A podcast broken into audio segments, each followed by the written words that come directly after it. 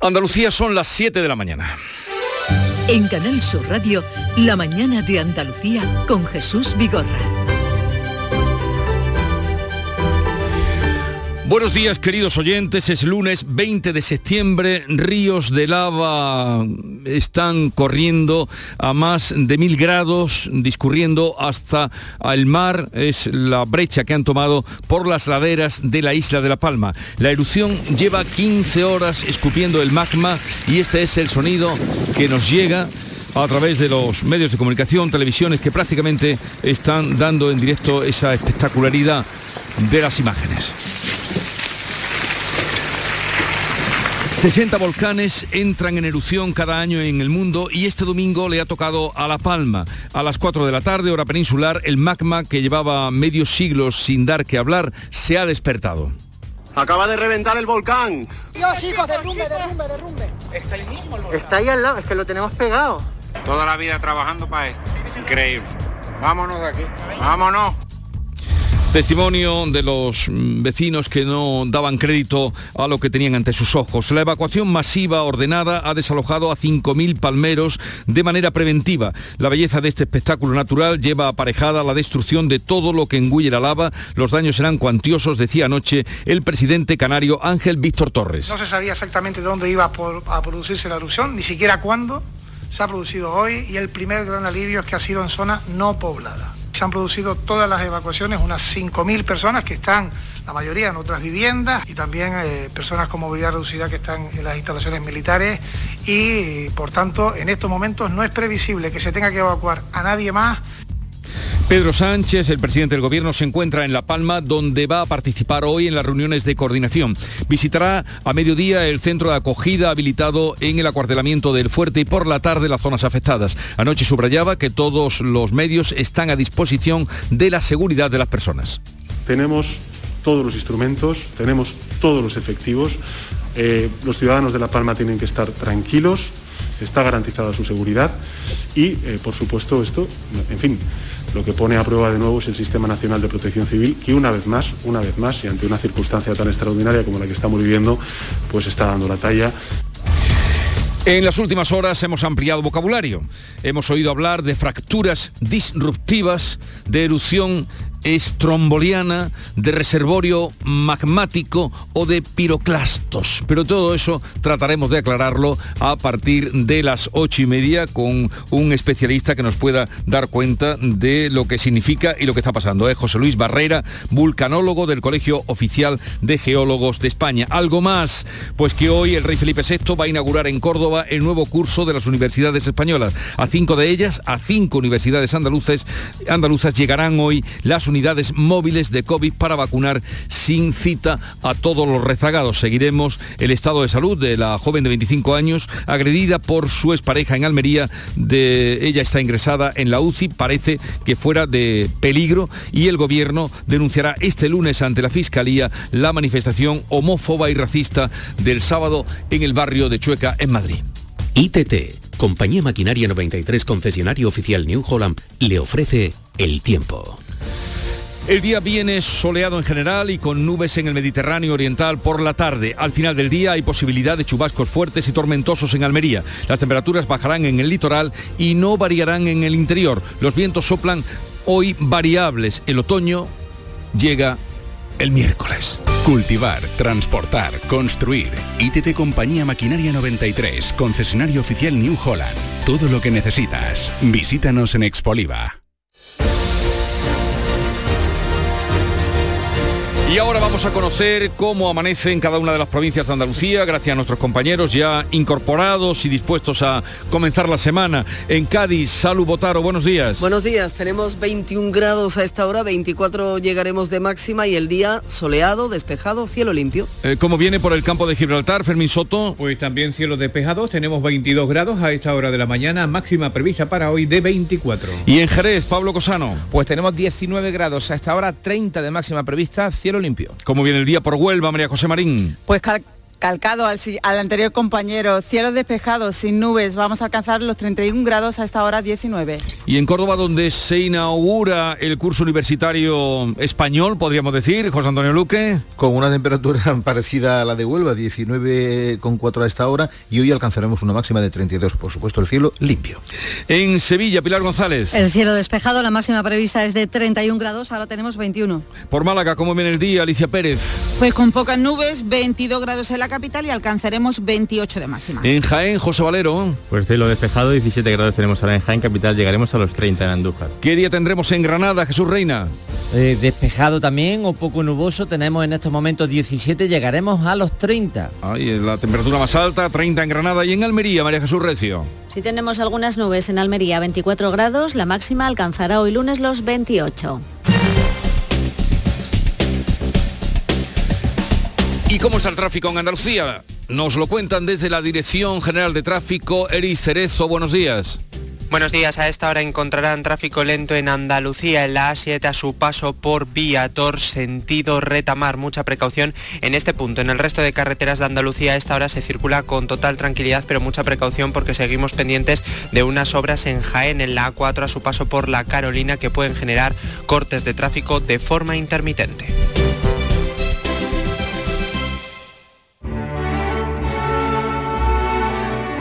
Este fin de semana ha muerto en Sevilla Quirino Duque tras dedicar su larga vida a la literatura en la que brilló como poeta, ensayista, novelista, memorialista, articulista y traductor por más que los reconocimientos se le hurtaran no pocas veces por sus inconformistas posiciones políticas, lo que siempre él llevó con una elegante tranquilidad. El tempranillo, que gusta de la poesía, le recuerda con tres versos. Tempranillo del poeta. Descanse en paz el poeta.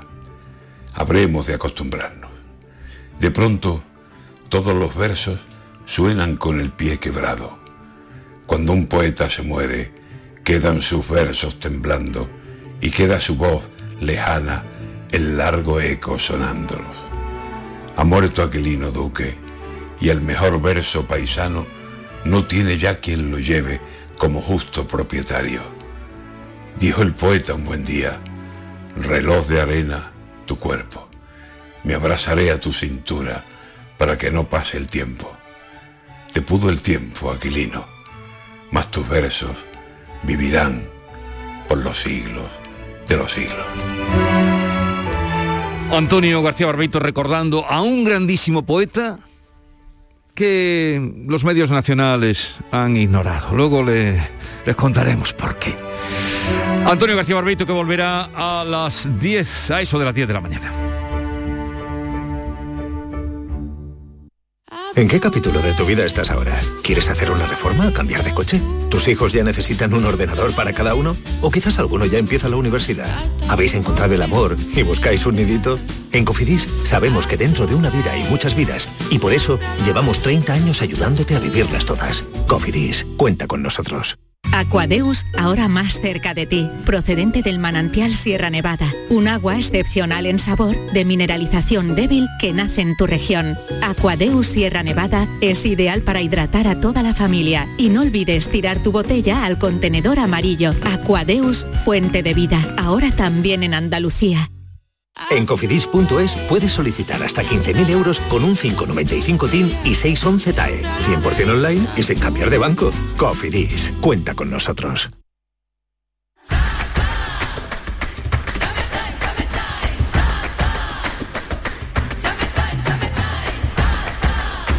Las vacaciones son tu alegría y no hay alegría pequeña.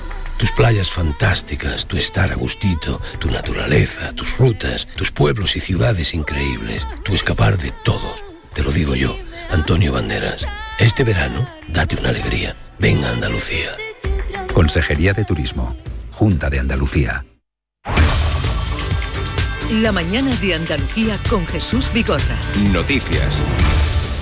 Vamos a contarles la actualidad de este día. Miles de evacuados en la isla de La Palma por la erupción del volcán de Cumbre Vieja que comenzó a expulsar lava la pasada tarde, la tarde del domingo, las 4 de la tarde, hora peninsular. Carmen Rodríguez Garzón. Sí, la lava avanza lentamente. Ya han sido desalojadas unas 5.000 personas, una cifra que podría elevarse en las próximas horas a la espera de cómo evolucione la situación. Ya han llegado los primeros efectivos de la UME, de la Unidad Militar de Emergencia. Desde Sevilla va a salir hoy un nuevo equipo que se va a incorporar a ese dispositivo se prevé que el volcán expulse entre 10 y 17 millones de metros cúbicos de magma. La erupción tiene dos fisuras separadas por unos 200 metros y ocho bocas por las que emerge la lava. Los daños serán cuantiosos, apuntaba el presidente canario Ángel Víctor Torres. En estos momentos no es previsible que se tenga que evacuar a nadie más y la lava camina hacia la costa y en ese sentido los daños pueden ser, van a ser materiales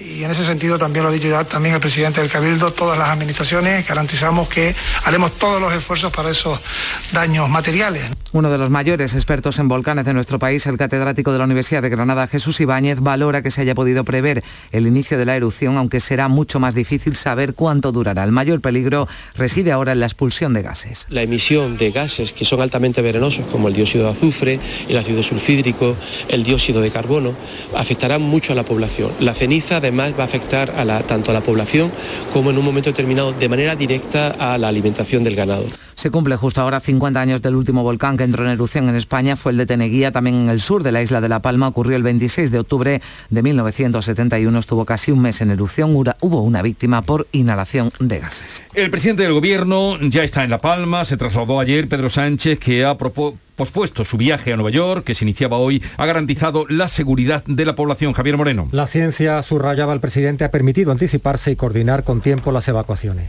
Eh, gracias a ellos desde el punto de vista del sistema de protección civil a nivel nacional, podemos anticipar la respuesta.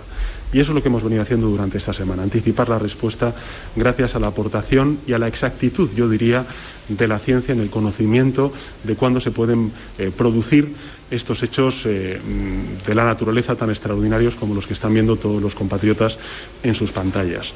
Los líderes políticos han lanzado mensajes de solidaridad con los ciudadanos de La Palma. El presidente del PP, Pablo Casado, ha mostrado en Twitter su preocupación por lo ocurrido. También la líder de Ciudadanos, Inés Arrimadas, ha lamentado la angustia para los ciudadanos de La Palma. Y desde Andalucía, el presidente Juanma Moreno ha trasladado su apoyo al presidente canario y también a los vecinos de La Palma. Canarias, según Moreno, puede contar con la solidaridad de los andaluces.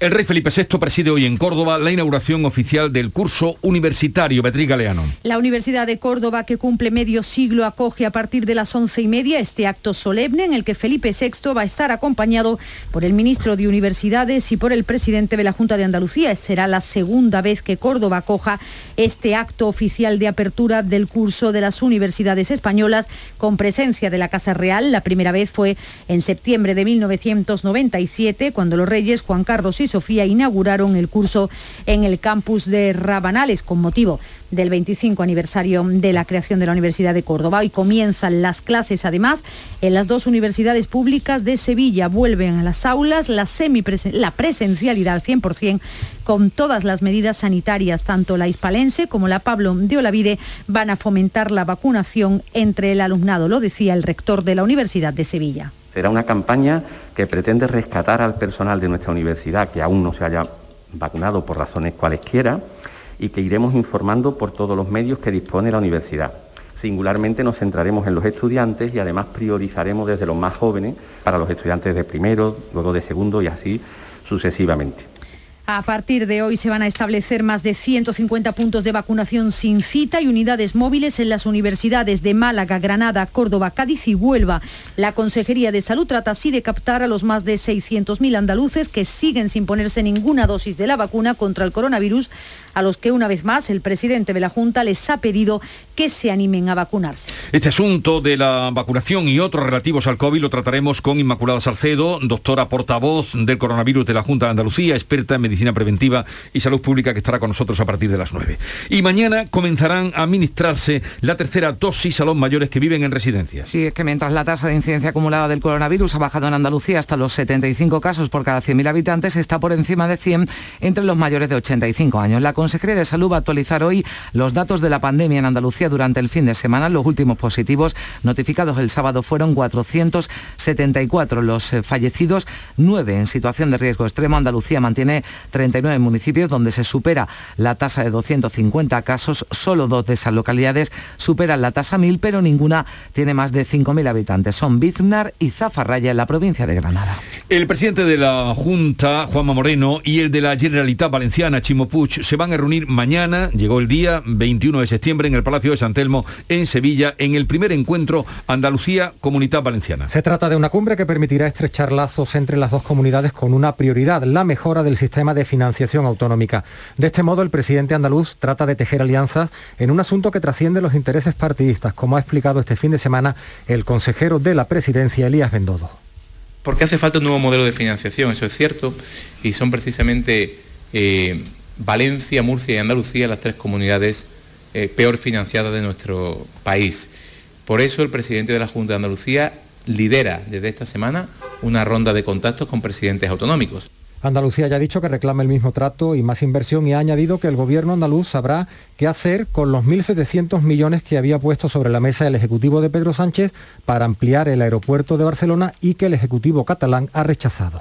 El Ministerio de Igualdad llevará a la Fiscalía la manifestación neonazi del sábado en el barrio madrileño de Chueca. Lo ha anunciado así Irene Montero en su cuenta de Twitter, donde además pedía unidad institucional para proteger a las personas LGTBI y sus derechos. No estáis solas, escribía Montero en la marcha de Chueca, autorizada por la subdelegación del Gobierno. Se escucharon gritos como estos. La vicealcaldesa de Madrid, Begoña Villasís, no descarta tomar acciones legales desde el ayuntamiento. Villasís ha defendido que Madrid es una ciudad libre, así que no se puede permitir que entre el odio y la intolerancia en sus calles. Yo creo que merece la pena estar en el centro y darse cuenta que odio es todo lo que implique intolerancia, todo lo que implique señalar diferente y todo lo que significa contemporizar con los violentos. Para el presidente de Vox, para Santiago Abascal, esto apesta a cloaca socialista. A mí me parece que asistimos a cosas muy extrañas últimamente. A los sobres con balas, asistimos a montajes como el de Malasaña y ahora vemos una banda de locos y de fanáticos gritando barbaridades que no representan a ningún español. Eso apesta a cloaca socialista, no tengo ninguna duda. La subdelegación del gobierno en Almería ha confirmado que se trata de un caso de violencia de género, la agresión a una joven de 25 años por su expareja, un hombre que sigue detenido tras entregarse pocas horas después. La víctima se encuentra ingresada en la UCI del Hospital Universitario Torre Cárdenas, aunque su vida no corre peligro. El hombre embistió su vehículo contra, contra el de la víctima en las inmediaciones del aeropuerto, luego la sacó del coche, la golpeó contra la calzada. En Galicia, un juzgado ha decretado prisión comunicada de sin fianza para otro detenido, en este caso por el crimen machista ocurrido la pasada semana semana en La Coruña, el arrestado de 48 años y con antecedentes por violencia de género sobre otras dos mujeres pasaba este domingo a disposición judicial acusado de la muerte de su pareja, una mujer de 52 años cuyo cadáver lo halló su hijo con heridas de arma blanca. Se trata, decía el fiscal de violencia de género de Galicia, de un crimen extremo de violencia machista. Los hechos son de una extrema gravedad. Estamos en un delito contra la vida. Veremos si asesinato u homicidio eso habrá que valorar y otras circunstancias que puedan concurrir y eso ya se verá más adelante durante la instrucción en el juego de violencia de género. La Junta va a solicitar mañana martes la declaración de zona catastrófica de la Sierra Bermeja y el Valle del Genal. Mientras los municipios afectados por el incendio aguardan expectantes las ayudas anunciadas por el gobierno andaluz. Las tareas de remate y de liquidación del incendio todavía continúan. Este domingo participaban en esa tarea unos 40 efectivos del Plan Infoca. El incendio ha calcinado casi 10.000 hectáreas. Por cierto, que la plataforma Sierra Bermeja Parque Nacional ha pedido a los ciudadanos que dejen de acudir a la zona con comida para los animales salvajes para que el monte se pueda recuperar. Esta solidaridad entorpece el proceso de recuperación de la naturaleza, un proceso que ya se ha iniciado, como explicaba el portavoz de la plataforma, Pablo Aragón. Están saliendo incluso hasta las víboras hocicudas, mariposas, brotes de hierba. Están abriéndose las piñas de los pinos totalmente calcinados, por lo cual hay que evitar ese llamamiento de traer semillas de otros lados para repoblar la sierra. Oiga, que la semilla que usted me traiga, esto es un suelo de peridotita, es venenoso. Aquí crece lo que, lo que está adaptado a este suelo. Y aunque no es nada nuevo, hoy vuelve a subir la luz. Este lunes se llegará a los casi 157 euros el megavatio hora. El precio de la electricidad este lunes será el quinto mayor de toda la serie histórica, un 1,6% más que el lunes pasado, hasta un 300 más que en la misma jornada de hace justo un año. El precio más alto entre las 9 y las 10 de la mañana. Y hoy comienza en Sevilla los diálogos sobre el futuro de la empresa, una mesa de diálogo en la que van a participar, entre otros, la ministra vicepresidenta primera y ministra de Economía, Nadia Calviño, la ministra de Industria, Comercio y Turismo, Reyes Maroto, que estará con nosotros a partir de las 8, o el comisario europeo de eh, presupuestos y administración. Sí, la intención es presentar propuestas sobre cómo debe ser la empresa del futuro para la que España, para la España de dentro de 30 años sea más próspera o tenga un mayor nivel de desarrollo. Se estableció esta estrategia España 2050 en la que se incluyen los diálogos sobre el futuro. Iniciativa del Gobierno de España, la Comisión Europea, el Parlamento Europeo y otras 70 instituciones públicas. Son las 7.20 minutos de la mañana. En un momento estamos con la revista de prensa de Paco Rellero. La mañana de Andalucía. Te damos la bienvenida a un nuevo curso, en el que podamos crear la educación que todos soñamos. Una educación que te inspire a pensar por ti mismo donde se promueva la curiosidad y no exista el miedo a equivocarse. Con aulas que dispongan de conectividad y tecnología que en lugar de crear brechas, construya puentes. Donde los alumnos entiendan cómo es su mundo, para que puedan crear uno mejor. La educación que todos soñamos. Junta de Andalucía. Descubre Canal Sur Podcast nuestra plataforma de contenidos especializados, exclusivos, de producción propia. Como las grandes figuras de la medicina andaluza. Un espacio en el que estas personalidades de la salud y la ciencia destacan por su labor en la investigación y en la medicina, y en la que nos hablan de sus inquietudes, técnicas, logros y retos. Con Enrique Jesús Moreno. Canal Sur Podcast. La tuya. Conozcamos ahora el resumen de prensa, lo más importante del día. Paco Rellero, buenos días, buena semana. Buenos días, buenos días Jesús, 721, la fuerza estética del volcán de La Palma.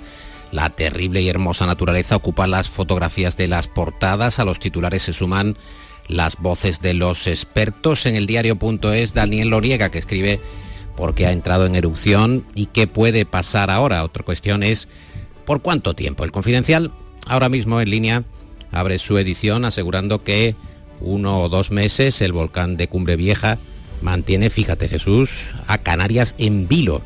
Canarias, España, Europa y más allá, porque en ese mismo digital hay otro artículo sobre las consecuencias, se titula Enjambre sísmico en La Palma. Puede causar un tsunami que arrase Estados Unidos. ¿Puedes contestar tú a esa pregunta, Jesús? No, ¿Puede causar? No, no, pero sí tengo quien nos contestará a partir de las ocho y media, José Luis Barrera, un vulcanólogo del Colegio Oficial de Geólogos de España.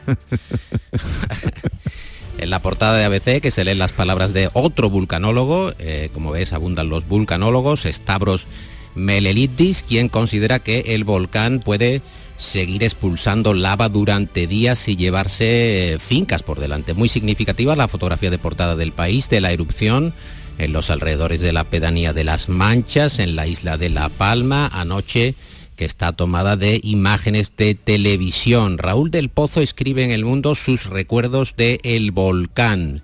Cuando estallan las entrañas de la tierra y una montaña vomita fuego, salen de estampida los buitres y la naturaleza adquiere el movimiento del Génesis o del Big Bang. Eso es lo que sentí, escribe del Pozo, cuando vi de cerca el Teneguía en la isla de La Palma hace años. Recuerda esa historia personal Raúl del Pozo en la contra de El Mundo. En el español subrayan la importancia del Estado, del Estado español. Cuando ruge el volcán, cuando un volcán estalla, solo el Estado es capaz de dar respuesta y evitar el caos, escriben en el editorial de ese digital, Jesús. Como están oyendo el, volcán, el volcán y verán cuando acudan a la prensa, copa las primeras páginas, pero hay otras noticias también relevantes hoy.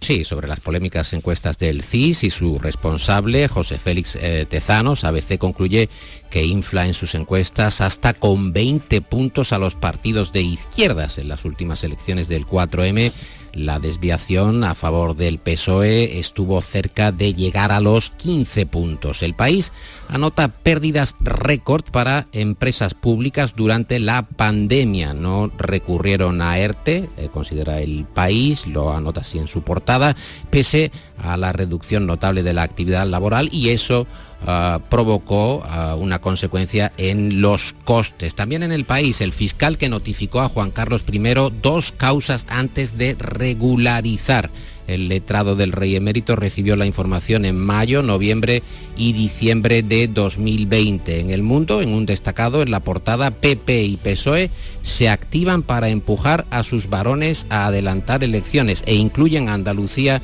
entre esas eh, posibles eh, elecciones que se adelantan. Y por último, en Infolibre, Amancio Ortega que montó, es eh, la apertura en línea de este digital, Amancio Ortega, que montó tres sociedades en Malta para pagar menos impuestos por su superyate de 95 millones de euros. Y vamos con algunas interesantes lecturas políticas de hoy.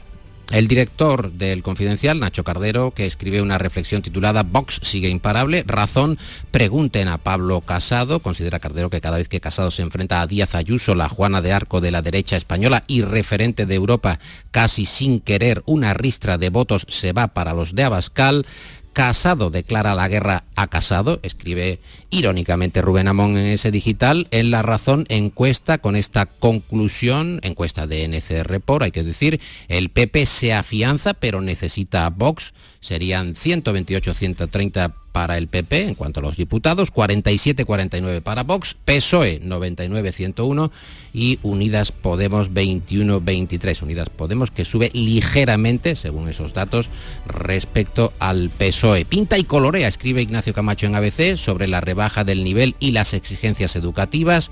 A grandes males, grandes remedios, con mucha ironía. Contra el fracaso escolar se suprime la repetición de curso y problema resuelto, firma eh, Ignacio Camacho en el diario de las tres letras. El país titula su editorial Balance de una pandemia. Es un editorial positivo que considera que el comportamiento de instituciones y de ciudadanía ante la COVID ha contrariado los pronósticos más apocalípticos. ¿Y alguna nota internacional antes de la entrada en acción de Nuria Gaciño? ABC, Biden, que comienza a deportar de modo masivo a haitianos que buscan asilo en Estados Unidos. Está a punto una última. En el español, la ambición de Trudeau, el ministro de Canadá, hace peligrar su continuidad porque ha convocado las elecciones como primer ministro de Canadá y ahora las encuestas, los sondeos parece que no le van del todo bien. Y llegó el momento de Nuria Gaciño, buenos días. Hola, ¿qué tal? Muy buenos días a todos.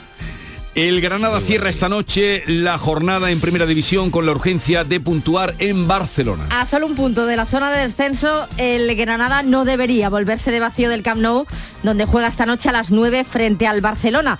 Es un escenario poco propicio para lograr la que sería la primera victoria de la temporada, pero el Barça no atraviesa tampoco por su mejor momento, con un Kuman muy cuestionado y décimo en la clasificación. La buena noticia para Robert Moreno es la recuperación de Luis Milla, le permite por tanto contar con todos sus futbolistas, a excepción del lesionado de larga duración Neider Lozano. El que ha logrado por fin su primera victoria es el Cádiz, lo hacía el viernes en Balaídos ante el Celta de Vigo por 1 a 2 y pidiendo la hora en los últimos minutos del encuentro, pero lo importante era el triunfo que permite a los cadistas no haber caído en los puestos de descenso donde ahora vemos al Celta. No han corrido la misma suerte esta jornada ni Sevilla ni Betis con sendos empates.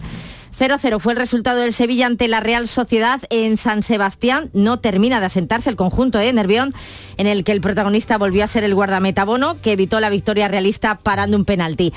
Y doloroso empate a dos del Betis en el Benito Villamarín. El equipo verde y blanco dejó de sumar los tres puntos ante el español al marcar Cabrera en el último suspiro del descuento. Por ocasiones en juego los tres puntos merecieron ser para el Betis muy superior a los periquitos. Décimo tercero es el Cádiz, un décimo el Betis y sexto el Sevilla, este último con un encuentro menos. Líder el Real Madrid que los dos últimos eh, minutos de su partido en Mestalla logró remontar ante el Valencia tras lograr una victoria final por 1 a 2. En segunda, el Almería ya es tercero en la clasificación tras golear 0 a 4 al Alcorcón y por el mismo resultado 4 a 0 perdía el Málaga en Ponferrada en el peor partido de los malaguistas en lo poco que llevamos de temporada. El Real Jaén pierde los tres primeros puntos de la temporada por incomparecencia. ¿Cómo es eso? Debido a los problemas económicos que viene arrastrando desde hace meses, el Real Jaén no se presentó al primer partido de liga jugaba en su casa y el rival era el Motril Club de Fútbol, que se hizo acto de presencia, así que los tres puntos para el equipo motrileño. El Real Jaén asegura que intentó ponerse en contacto con su rival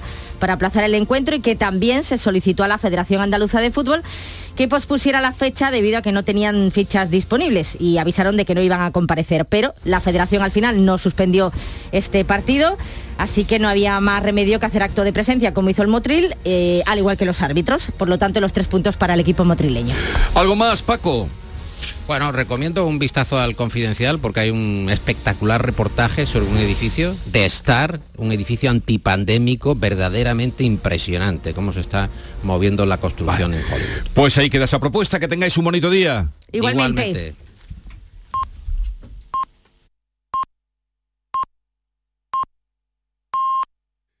Andalucía son las siete y media de la mañana. En Canal Sur Radio, La mañana de Andalucía con Jesús Vigorra. Y con Javier Moreno vamos a dar en un par de minutos una vuelta a la actualidad del día. La erupción de la isla canaria de La Palma lleva más de 16 horas activas sin que haya que lamentar daños personales. 5.000 personas de los pueblos del Paso, Tazacorte y Llanos de Aridane han pasado la noche fuera de sus casas mientras la lava ha comenzado a sepultar viviendas. Un equipo de la Unidad Militar de Emergencias de Sevilla se va a sumar hoy al dispositivo desplegado en la isla. Pedro Sánchez se ha desplazado a La Palma, donde sigue de cerca los acontecimientos. El presidente pide tranquilidad, garantiza la seguridad de las personas y ofrece todo el apoyo del Gobierno de España para que las pérdidas materiales se recuperen lo antes posible. La Junta va a solicitar mañana la declaración de zona catastrófica para la Sierra Bermeja y el Valle del Genal. El plan de reforestación y recuperación de las 10.000 hectáreas calcinadas ya está activo. El Infoca aún realiza tareas de remate y extinción. Ha sido encontrado muerto el hombre desaparecido en Valverde del Camino, en Huelva, el pasado miércoles. El operativo de búsqueda daba con él este domingo cerca de un pantano. Tenía 77 años. Hay que lamentar otras dos muertes, la de un varón de 78 en un río en Villafranca, en Córdoba, y la de un inmigrante en la playa de los Muertos de Carbonera. El rey Felipe VI inaugura hoy en Córdoba el nuevo curso de las universidades españolas. Será en un acto solemne en el campus de Rabanales. La Universidad Cordobesa cumple este curso 50 años desde su creación y hoy comienzan las clases en las dos universidades públicas sevillanas con el 100% de presencialidad. Las unidades móviles de vacunación se despliegan este lunes en cinco universidades andaluzas. En Málaga, Granada, Córdoba, Cádiz y Huelva habrá otros 150 puntos de vacunación sin cita para atraer a los 670.000 andaluces que todavía quedan por vacunar. Mañana comenzará a administrarse la tercera dosis a los mayores que viven en residencia. Sigue en la UCI la joven de 25 años agredida por su expareja en Almería. Su vida no corre peligro. El hombre embistió su, con su coche al de la mujer, la sacó del vehículo y la golpeó contra la calzada. Más tarde se entregó y ahora se encuentra detenido. El gobierno denunciará este lunes ante la Fiscalía la manifestación homófoba y racista del sábado en Madrid. Los ultras lanzaron insultos y consignas nazis contra las personas LGTBI y los inmigrantes. Todos los grupos políticos se han unido en la denuncia. El colectivo reivindica que el barrio es de todos. El precio de la luz aumenta este lunes hasta los 156 euros el megavatio hora, el quinto más caro de la serie histórica. El precio más alto llegará a los 188 euros entre las 9 y las 10 de la mañana. El más barato, 138, ha sido ya entre las 6 y las 7. Y la normalidad llega también a los actos religiosos. Salen las primeras procesiones a las calles con música y costaleros. Este fin de semana la pastora de Santa Marina en Sevilla o la Divina Pastora en Capuchinos en Córdoba. En Málaga se han trasladado 13 imágenes a la catedral. Y ahora repasemos o recordemos cómo viene el tiempo. Hoy van a predominar los cielos poco nubosos o despejados en Andalucía, salvo en la vertiente mediterránea donde se esperan intervalos de nubes bajas y no se descartan chubascos ocasionalmente tormentosos en el extremo oriental donde pueden ser localmente fuertes. Al final de la jornada bajan las temperaturas máximas en el litoral, las mínimas en ascenso en las provincias de Cádiz y Málaga. Y en un momento vamos a las claves económicas que nos trae Paco Vocero.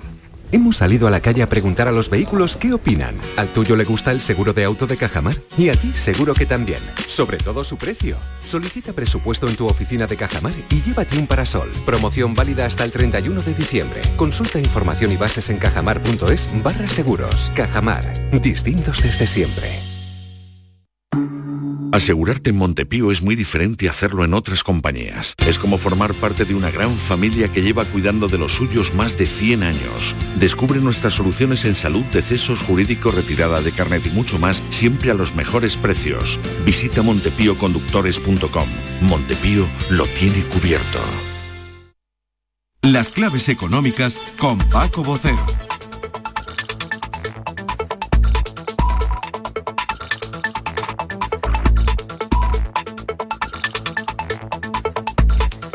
Paco Vocero, buenos días. Buenos días. ¿Qué tal ha ido el fin de semana? Bien, bien. Afortunadamente bien. Pues vamos ya con la cuarta semana de la temporada, eh, en vísperas del otoño. ¿Qué claves vamos a tener en los próximos días? Pues mira, esta semana vamos a tener una batería de datos macroeconómicos, tanto en nuestro país como en la eurozona y Estados Unidos de relevancia. Mira, empecemos hoy por nosotros que tenemos balanza comercial. Recordemos que la balanza comercial española redujo su déficit hasta junio eh, a, 400, a 5.400 millones de euros, propulsada por un aumento de las exportaciones, que lo hicieron en un 24, hasta los 152.961 millones. Y por su parte las exportaciones también crecieron, aunque menos, un 20,3 hasta los 158.358. A ver, bajamos estos datos a nuestra tierra. ¿Cómo mm, vamos de balanza comercial en Andalucía? ¿Por qué los últimos datos que conocimos fueron buenos, no? Los que tú nos dabas. Exactamente, mejores que los del conjunto del país. De hecho, la economía andaluza tiene superávit comercial, es decir, vendemos fuera más que compramos fuera. El mismo periodo que hemos citado antes, el primer semestre, las exportaciones de Andalucía crecieron un 15,5% en tasa anual, hasta los 16.836 millones de euros, con un superávit importante de 2.553 millones, un récord histórico en la serie desde 1995. Ya, pues ahí tienen los datos, que eh, está muy bien, por lo que nos cuenta Paco, y ahora con qué continuamos? Pues mira, el miércoles vamos a tener también ya en esta semana mirando a los cinco próximos días cifras de negocio y actividad en los servicios y la industria en julio en España, ese mismo día compraventa de vivienda y propiedades y el jueves contabilidad nacional, en cifras definitivas del segundo trimestre. Las adelantadas ya nos dijeron que el PIB creció un 2,8% entre abril y junio, frente a la caída del primero y que en tasa interanual, es decir, la comparativa del mismo trimestre del año anterior, el rebote alcanzó el 19,8, un buen salto sobre el peor periodo de la pandemia.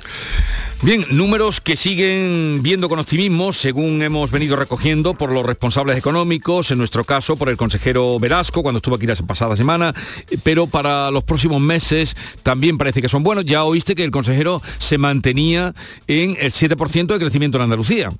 Así es, en efecto, esos datos proyectados hacia adelante para los próximos meses siguen ofreciendo buenas perspectivas a pesar de que también hay otra incertidumbre. Mira, eh, estos deberían tener un nuevo referéndum internacional mañana martes cuando a las 11 se publiquen las previsiones actualizadas de la OCDE, que posiblemente sigan la senda de la última del BCE, también conocida el jueves de la semana pasada, y de las que van a estar muy pendientes en los gobiernos y los mercados financieros europeos.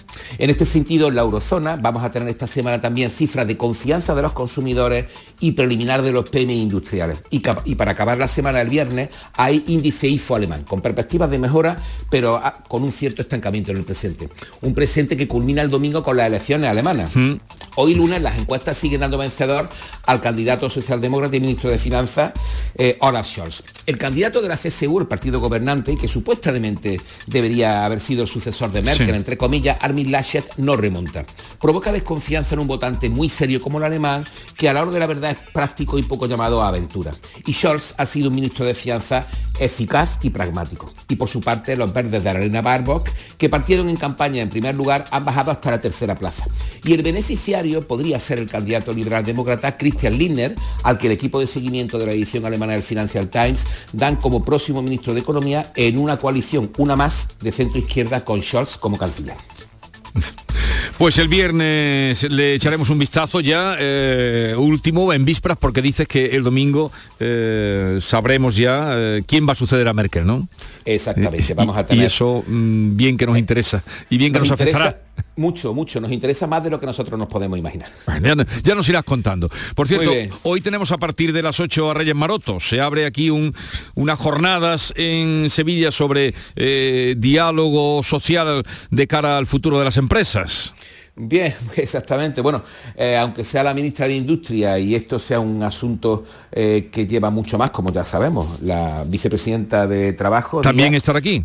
Efectivamente, pero, pero bueno, está muy, yo creo que la ministra de Industria está muy alineada ahora mismo con las tesis de, quién? del gobierno. ¿no? bueno, yo creo que creo que eh, igual está un poquito alineada con las dos tesis, ¿no? Con una y con y con la de su jefratura la vicepresidenta de Economía. Vale, vale, Esto es estar a dos bandas. Oye, Paco, que tengas un buen día y una buena semana ya que estamos al principio de la misma. Un abrazo. Igualmente, un abrazo, hasta mañana. Pipas Reyes son las pipas de siempre. Ahora encontrarás tus pipas Reyes más grandes, con más aroma, con más sabor y más duraderas. Tradición e innovación para traerte tus mejores pipas Reyes. Las del paquete rojo, tus pipas de siempre.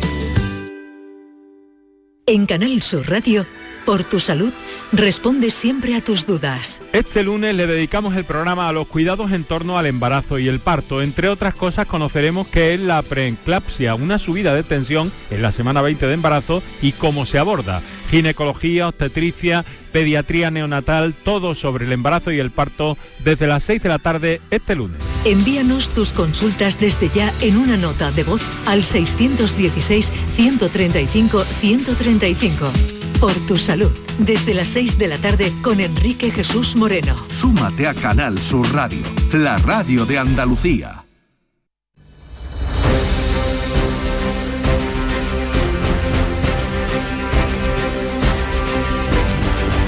Vamos ahora a completar la información de este 20 de septiembre con otra noticia de Andalucía. En Almería, por ejemplo, la Legión celebra hoy los actos conmemorativos de su 101 aniversario. María Jesús Recio, ¿cómo y de qué manera lo van a celebrar? A las 12 del mediodía se van a iniciar los actos conmemorativos presididos por el jefe del Estado Mayor del Ejército, general del Ejército Francisco Javier Varela Salas, siguiendo el formato de un sábado legionario. Participarán en la base de la Legión en Viator, una agrupación táctica con compañías del Tercio Juan de Austria y otras unidades de apoyo que representarán a todas las fuerzas que componen la gran unidad legionaria, con asistencia restringida y condicionada a las medidas sanitarias que impone la COVID-19. Desde su creación mediante un Real Decreto del 28 de enero de 1920, expedido por el rey Alfonso XIII, la Legión es un referente en la fuerza terrestre del Ejército de Tierra, como ha demostrado, por ejemplo, en sus misiones internacionales. En el campo de Gibraltar sigue la preocupación por la puesta en marcha del Tratado sobre Gibraltar, Gibraltar, tras el Brexit, preocupación de la que vuelven a hacerse eco el grupo transfronterizo. ¿Qué pasa ahora, Fermín Soto? Bueno, pues que el llamado acuerdo de Nochevieja tendría que haber entrado en vigor el pasado mes de junio, pero todavía los países de la Unión Europea no le han dado luz verde. No se sabe cuándo comenzará la negociación de ese acuerdo, un tratado internacional que puede asegurar la prosperidad compartida a ambos lados de la verja. Desde el grupo transfronterizo creen que es un retraso más y solo esperan que pronto se materialice un acuerdo para beneficio de ambas partes. La vicepresidenta de este grupo transfronterizo es María del Mar Sánchez. Nosotros necesitamos realmente... Eh, que vengan inversiones, necesitamos tener buena vecindad. La única manera de, salir en, un, en un momento tan duro como en el que estamos post-COVID es todos juntos. La Alhambra recupera gradualmente las visitas. Se mantiene, no obstante, la limitación del 80% del aforo. Jesús Reina. 87.000 personas en junio, 140.000 en julio y 189.000 entradas en agosto. En la primera quincena de septiembre, cerca de 82.000 personas más han comprado su entrada. Esto significa que efectivamente hay un aumento progresivo, pero está limitado por dos asuntos. Uno, la mm. crisis sanitaria. El perfil del visitante durante este verano ha sido mayoritariamente nacional y aunque los responsables de la Alhambra quieren aumentar el número de eh, turistas que llegan a visitar el monumento, todo dependerá de cómo evolucione la pandemia y de que de momento se mantiene el 80% de limitación de aforo.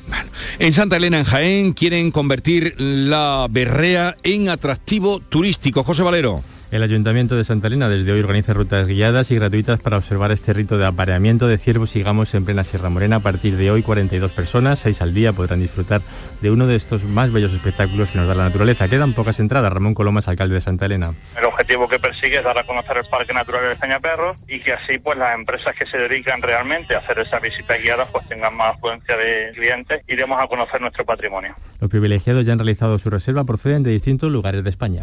En Jerez, en el restaurante Universo Santi, el primero gestionado y atendido por personas con discapacidad, se está llevando a cabo hoy la inauguración oficial en Andalucía, la del curso de hostelería. Pablo Cosano. ¿Qué tal? Bueno, pues va a ser a las 11, va a estar el vicepresidente de la Junta y consejero de Turismo Juan Marín en este restaurante Universo Santi, en la finca El Altillo. Es la herencia del chef Santi Santa María. Se va a iniciar allí el curso de hostelería, que aquí es más especial. Eh, lo gestiona la Fundación Universo Accesible y está gestionado desde la cocina hasta la sala y también la gestión propia por personas con distintas capacidades. Esto tiene el apoyo de chefs tan prestigiosos como Juan María Arzac, Martín Berasategui o Joan Roca.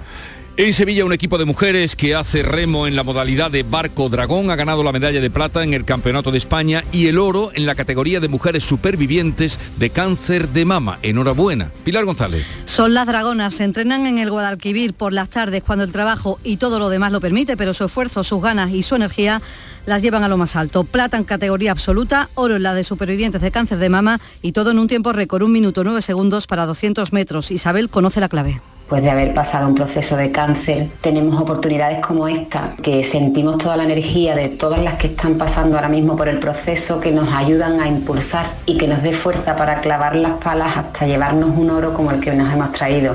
Son un equipazo, Jesús, las conozco. todo va a ir a mejor, todo irá mejor. Y sobre todo felicidades a esas mujeres. Son las 7.44 minutos de la mañana, 8 menos cuarto, llega ahora el tiempo de la información local y provincial. Sigue la información a lo grande en la mañana de Andalucía.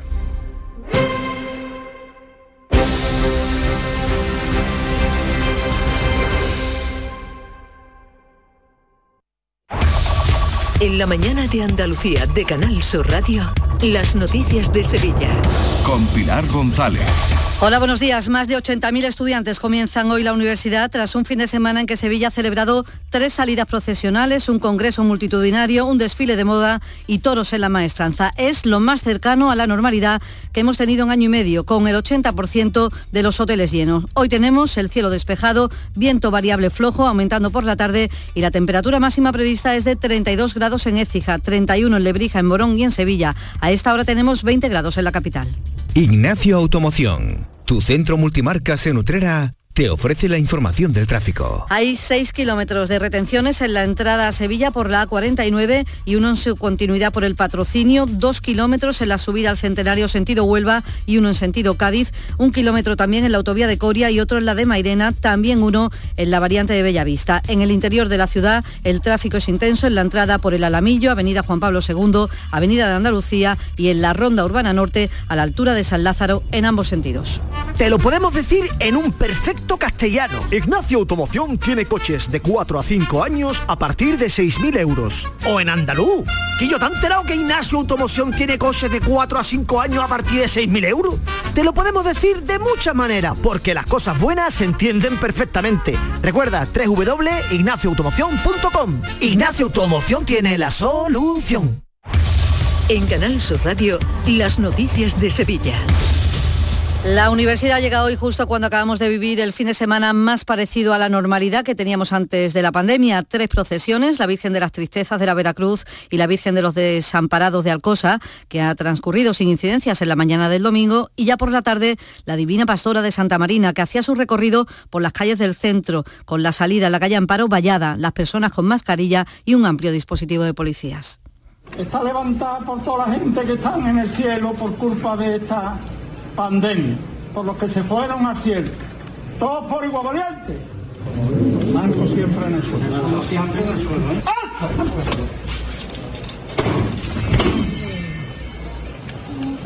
Un sonido que añorábamos. En el Palacio de Congresos, 20.000 personas han participado en el Festival Arnold de Deporte de Europa, que tiene un impacto económico de 3 millones y medio de euros. La ciudad se ha convertido en una de las cinco sedes internacionales de este festival deportivo culturista, que por las redes sociales lo han seguido 170 millones de personas. La intención, dice el delegado de Turismo, Antonio Muñoz, es que Sevilla sea sede permanente. El gobierno municipal tenemos la intención de que no sea un evento efímero en el calendario de Sevilla, sino que, como ocurre en otras ciudades en el mundo, el Arnold Sport Festival sea ya un clásico consolidado en la agenda de la ciudad. En la Avenida de la Constitución se ha celebrado el desfile de moda flamenca con música en directo y con 2.600 asistentes. Hay satisfacción entre los diseñadores somos los más perjudicados de esta pandemia, porque nosotros si no hay feria no tenemos ningún, ningún canal de venta. Para nosotros supone un impulso para la moda, estamos llevamos ya casi dos años parados, con todos los negocios prácticamente cerrados. Nosotros estamos muy ilusionados en que esto sirva, en que sirva, en que todo el mundo se anime. A esto hay que añadir el inicio de la Feria Taurina de San Miguel en la Maestranza con un 60% de aforo y con todos estos eventos la ocupación hotelera ha rondado el 80% en la ciudad. De hecho, el Alcázar solo el sábado recibía a más de 4.000 personas. Y tras este fin de semana, hoy comienza el curso universitario tanto en la Hispalense como en la UPO, más de 80.000 personas, 80.000 estudiantes, y lo hace con el 100% de presencialidad tras casi dos cursos online o semipresenciales. El nivel de vacunación en la comunidad universitaria está al 80%. 80%.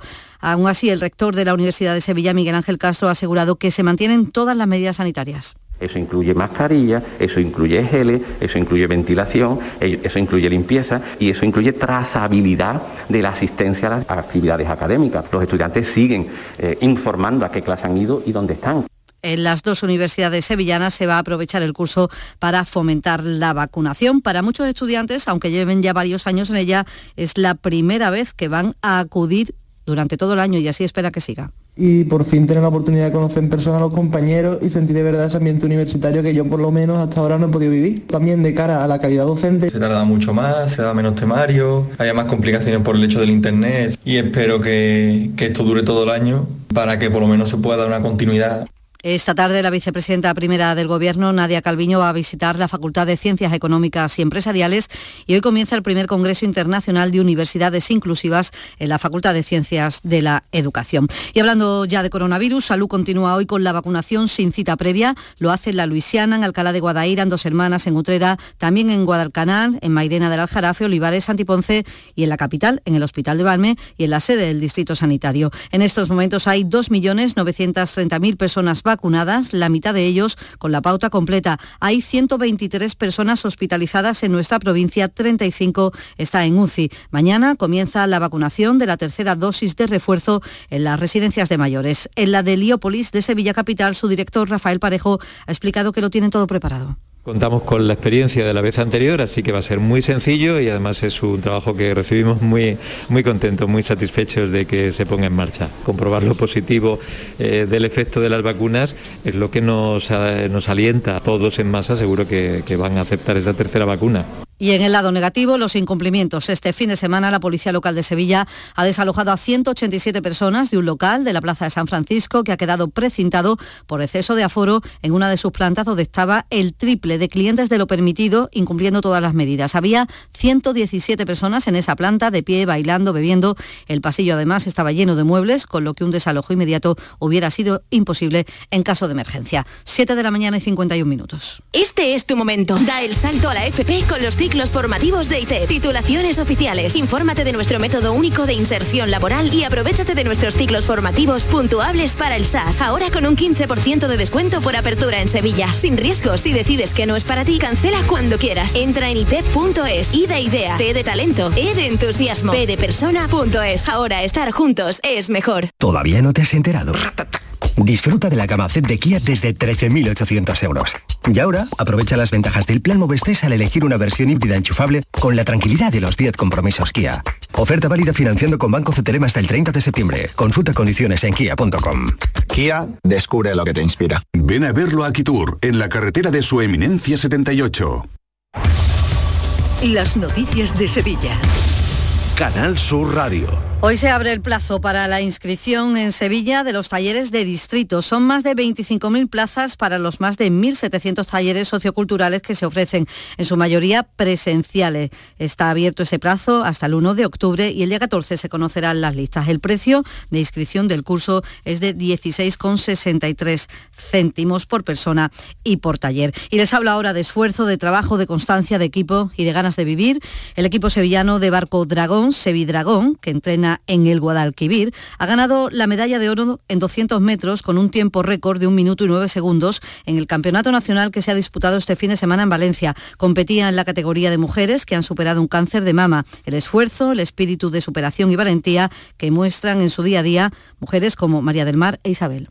Después de haber pasado un proceso de cáncer, tenemos oportunidades como esta y que ese barco ha volado porque sentimos toda la energía de todas las que están pasando ahora mismo por el proceso que nos ayudan a impulsar y que haga que ese barco vuele y que nos dé fuerza para clavar las palas hasta llevarnos un oro como el que nos hemos traído. Esto es realmente muy gratificante porque no solo hemos conseguido ser el oro en BCS, sino además plata en la categoría senior, que es la categoría absoluta, que sí se puede seguir adelante después de haber pasado por, por un proceso de cáncer, ¿no? Y que tenemos más fuerza que nunca. Y este lunes se celebra la Semana de la Movilidad. En la capital se celebra una jornada movilidad sostenible, multimodal y segura para todos. Con este motivo, el Colegio de Ingenieros Industriales ha llevado a cabo unas jornadas también donde se ha dado a conocer que la isla de la Cartuja acogerá el Centro de Gestión y Control de los Transportes Públicos de Andalucía, una iniciativa de la Consejería de Fomento para mejorar la efectividad de la red de servicios públicos. Mario Muñoz Atanet es viceconsejero y explica su utilidad. Es un proyecto muy interesante para coordinar, para dar información en tiempo real al, transporte público, para localizar cada vehículo, poder gestionar y optimizar la gestión e incluso esa información trasladarla a los usuarios y de igual manera retroalimentar el sistema. Y en tribunales, en la agenda del día notamos que hoy hay juicio a cinco jóvenes acusados de agredir y robar a un grupo de menores en el barrio de Nervión el pasado mes de mayo. Dos de ellos están en prisión provisional. Precisamente el juicio se suspendió hace un par de semanas porque uno de los presos ha enfermado de COVID. La acusación particular pide cinco años de cárcel para cada uno de los acusados adultos por robo con violencia. Atacaron en plena calle a un grupo de chicos para quitarle lo que llevaban encima. A esta hora tenemos 18 grados en Lora del Río, también en Agua Dulce, 19 en el Madroño, 20 grados en Sevilla.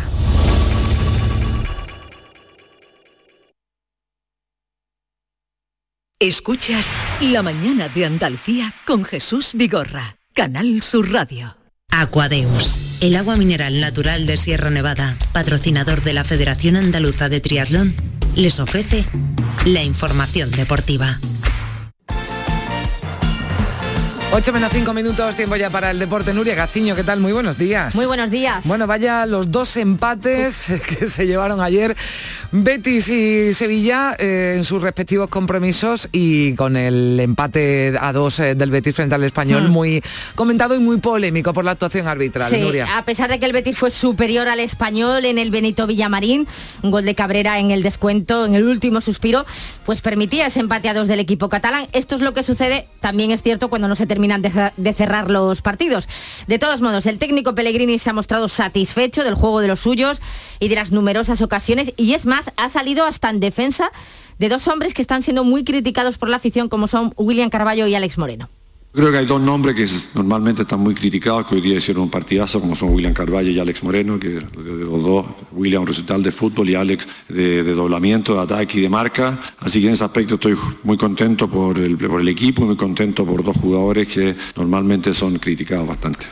Y el arbitraje al que tú hacías mm. referencia, Carmen, no gustó demasiado a la afición del Benito Villamarín. Pese a ello, Pellegrini ni mu no quiso hablar eh, del arbitraje para nada en la sala de prensa. Bueno, no ha hablado Pellegrini del arbitraje, pero sí lo ha hecho Lopetegui sobre el del Sevilla frente a la Real Sociedad. Sí, tras ese empate a cero del Sevilla ante la Real Sociedad en San Sebastián, Bono volvió a ser el protagonista, ya que evitó la victoria realista parando un penalti, penalti por mano de Diego Carlos, de nuevo mano interpretativa. Mm.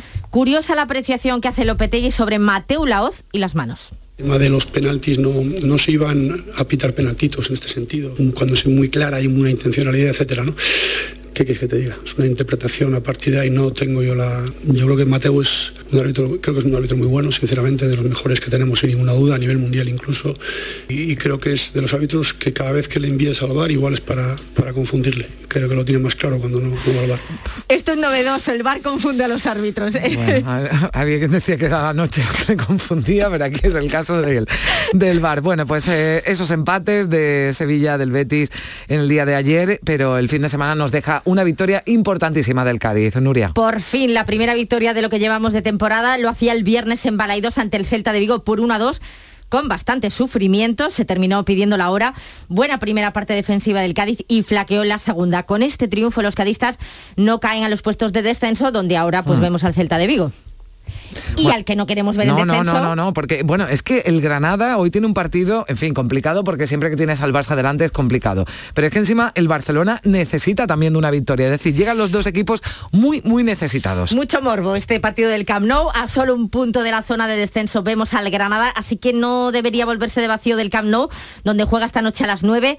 Es un escenario, como decías, poco propicio para lograr la que sería la primera victoria de la temporada, pero el Barça no atraviesa por su mm. mejor momento. Kuman está más cuestionado que nunca y el Barça es décimo en la clasificación con un partido menos. La buena noticia en el Granada para Robert Moreno es la recuperación de Luis Milla y Robert Moreno, bueno, pues que quiere quitar de algún modo la presión a sus jugadores. No voy a profundizar mucho, pero en la situación que me tocó coger a la selección me parece que tenía muchísima mayor dificultad.